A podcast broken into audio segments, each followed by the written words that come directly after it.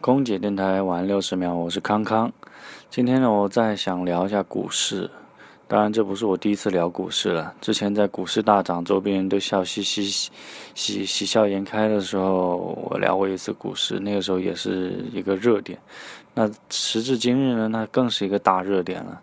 我的朋友圈都是被各种啊抱怨、各种跌停覆盖，大家都在抱怨绿色。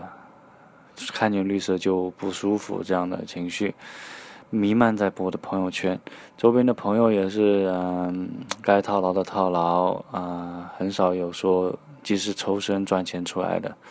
所以呢，我觉得在风险面前，我们都是脆弱的，呃，所以有很大投资收益的地方，就肯定有风险，大家一定要有这个风险意识。